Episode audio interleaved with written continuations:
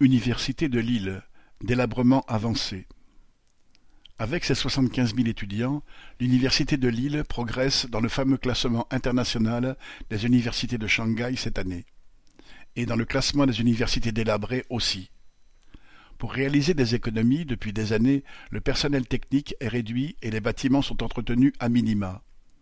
L'eau n'est plus potable sur une partie du réseau. Face à cela, la direction a pris les choses en main. Elle a fait des prélèvements après la purge des canalisations. Elle en a conclu que les résultats étaient corrects, mais qu'il ne fallait pas boire l'eau du robinet. Suite à des intempéries, certains bâtiments ont été inondés et sont désormais inutilisables. Qu'à cela ne tienne, la direction loue désormais des salles de réception dans les hôtels voisins. Et elle appelle l'ensemble des agents et des professeurs à marquer leur solidarité en acceptant de travailler le soir jusqu'à vingt heures et le samedi.